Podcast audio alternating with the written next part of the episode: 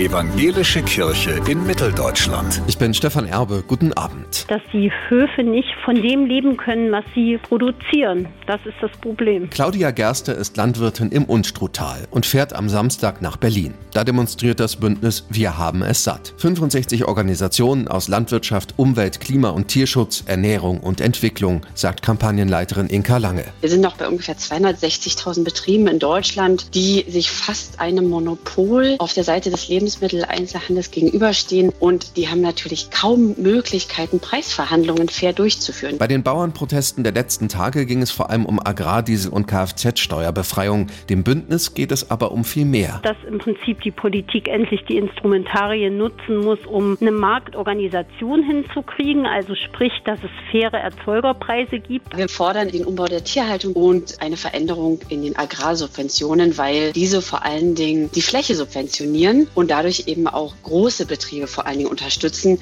Umwelt, Klima und Tierschutz wird bisher fast gar nicht honoriert und da braucht es einfach dringend Veränderungen. Wichtig seien insbesondere auch verlässliche finanzielle Rahmen und Regelungen. Claudia Gerster weiß sofort, wie sie ihren Hof dann besser fit für die Zukunft machen würde. Ich würde versuchen, hier die Flächen noch biodiverser zu gestalten mit Hecken oder mit einer Agroforst-Anlage, dass ich einfach gewappnet bin für die nächsten klimatechnischen Anforderungen, für die nächste Dürreperiode zum Beispiel. Tierwohlabgabe, vertraglich gesicherte Milchpreise, Konzepte lägen längst vor. Allein es fehle die Umsetzung. Definitiv ist es so, dass die Vorgängerregierungen auch genau diese Probleme nicht in Angriff genommen haben und die jetzige Regierung hat nicht geliefert. Das muss man ganz klar sagen. Claudia Gerster und Inka Lange betonen beide, dass sie mit ihrem Protest am Samstag die schlechte Stimmung nicht noch weiter aufheizen wollen. Meistens kommen Menschen in bunten Tierkostümen mit bunt gemalten Schildern und wir demonstrieren natürlich friedlich und demokratisch. Eine zukunftsfähige Landwirtschaft und Ernährung heißt selbstverständlich auch, dass sich alle Menschen gutes Essen leisten können. Stefan Erbe, Evangelische Redaktion.